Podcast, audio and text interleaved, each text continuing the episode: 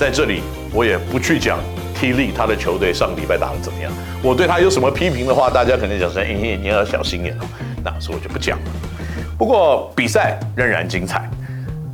那上个礼拜就比赛结束了以后呢，我想各位球迷应该开始要知道了，第二个礼拜的 P. League 比赛要开始，那就是新竹街口工程师要登场了。我们在自己的主场里面呢，有两场比赛，第一场呢在十二月十一号，那我们要对一胜一败的富邦勇士队。讲他一胜一败啊，这个的机会没有很多，因为基本上啊。这个是第二个球季啊，去年要讲到富邦勇士队败的时候，可能要讲到第三四个礼拜、第五个礼拜才发生吧。所以这是一个非常难缠的球队，这是一个经验老道的球队，这是一个板凳深度很够的球队。再加上呢，他有一个两百三十公分的巨人，还有一个呃，Igor Zetsov，还有 Mike Singletary。这个球队有什么弱点吗？以经验来看，他弱点真的是很少。那可是他并不是没有弱点，他的弱点呢，就是教练长得太帅吗？Sorry, Roger。呃，还是助理教练比总教练帅。哦，那个没有了，不是要故意挑起这个话题让你想吵架。不过比较重要的是呢，要跟富邦勇士打。基本上，你必须要带源源不绝的企图心，你必须要在这种旁边的东西，你必须要一定要压过他。如果你有同样的企图心，你要赢富邦勇士，那可能就注定好运。因为以其他的方面，以实力来看，经验来看，以团队的战力、板凳深度等等等等，你要赢过他，困难度极高。所以你只有在那些负面其他的东西，企图心。呃，拼强度，呃，比他年轻吗？啊、呃，没有，所以这些东西。那至于比赛的过程，我可以跟大家保证，一定是精彩丰富。而且呢，在今年呢，其实我要切入重点，就是在新竹县政府的新竹县立体育馆里面，场地已经做好完全 upgrade 的一个准备了，因为呢。在今年，你来看我们的开幕战以及每一场的比赛，我们不但有跟去年一样的场边左右的三百五十寸的大荧幕来看数据之外，那另外在场中央呢，我们也接受了所有球迷对我们的愿望名单里面排名第一名的一个硬体的设备，就是中间的大荧幕，我们终于加上去了。每一面三百五十寸，然后呢，让你的看比赛的感受以及看比赛的内容呢，都可以得到更丰富的一个画面。更重要的一点呢，每一面三百五十寸呢，嗯，其实，在场上的每一个角落，不管你在二楼或三楼，你看到的比赛，如果人太小的话，画面上看到的真的就是清楚的不得了。那除了这个大荧幕的新的装安装之外呢，我们还安装了新的喇叭。那这个喇叭呢是很重要的，因为呢我们把它放在大荧幕的下方，然后用一个四方的 truss 上面放了三十六个喇叭，在每一个方位都可以有正常而且呢均等距离的输出。那这个有什么好处呢？那如果你是篮球支持比赛的球迷有常常来现场看比赛的话呢，如果你是坐在场面的四个角落的左右的位置的话，那你应该跟有我有共同的经验，因为在场地没有真正架好这种中间的硬体喇叭的时候呢，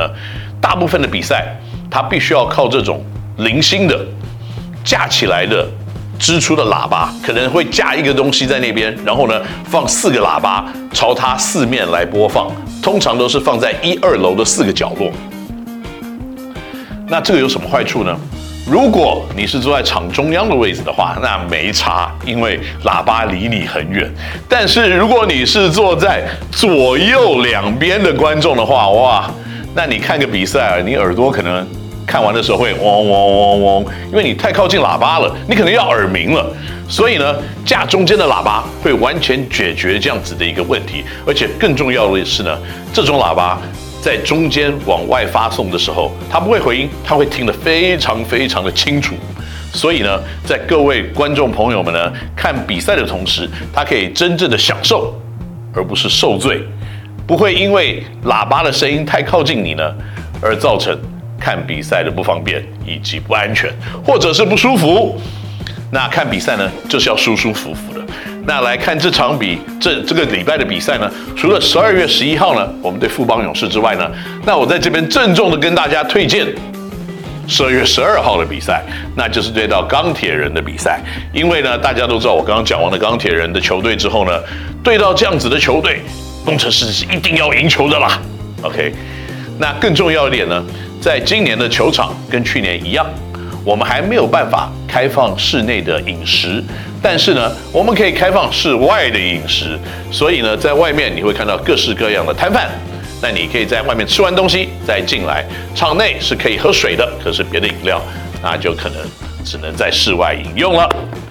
好了，这就是我们今年呢可能在场内的一些硬体新增的，可以提升你看比赛乐趣的一些方式。那至于，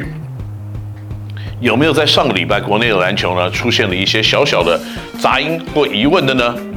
有的。那同样的就是像我刚刚讲的，这是蒋玉安连续两个 logo 下的第二球，那球出手的时候是时间到了吗？还是时间还没到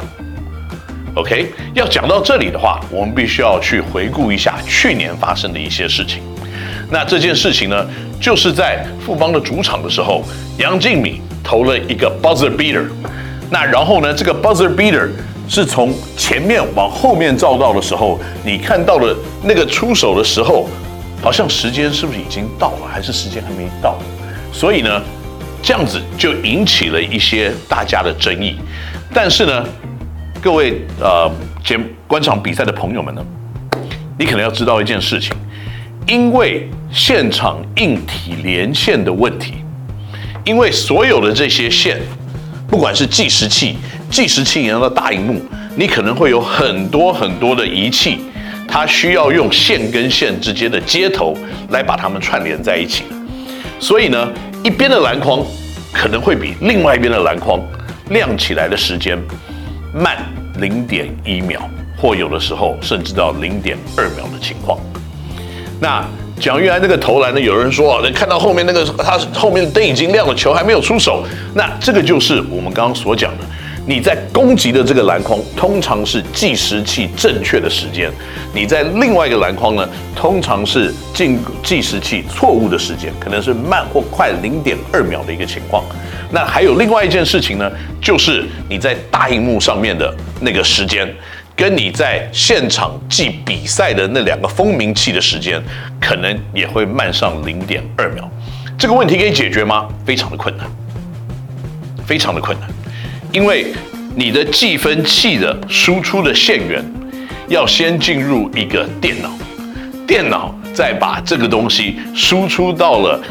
你切换荧幕的输出电源。然后它再转换到了大荧幕的线的连接，所以这样子的一个连接加连接加连接，可能要透过四个不同的连接点的时候，零点二秒的时差就因此而出现。但是以国际比赛的规则，所有的比赛正确的时间就是按照你计时器跟直接沟通的那台机器的蜂鸣器，而到时间点为认知的。最主要的一个根据，所以呢，如果这样子看的话呢，蒋玉安这个出球是在时间内出手的，就像去年呢，杨敬敏的出手也是在时间内出手的。所以，如果来我们新竹看，我们可以克服这样子的问题吗？比赛时间是正确的，但是大荧幕跟蜂鸣器的时间是零点一秒的差别。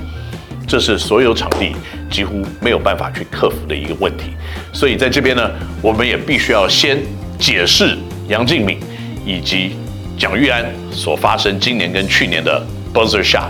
然后还有硬体设备中间的一个小小 glitch 的一个可能性的这个方面的问题。所以在这边呢，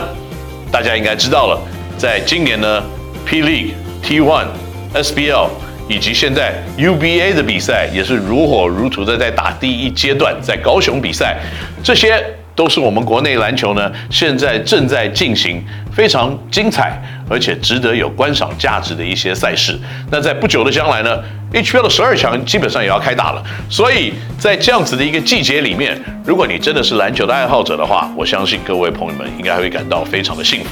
不过更幸福的事呢，就是我希望在十二月十一号、十二号呢，可以来新竹县，来我们新竹县立体育馆呢，来看我们的开幕战。如果你要来的话，记得跟我打招呼哦。可以到星球，我们下次再见，拜拜。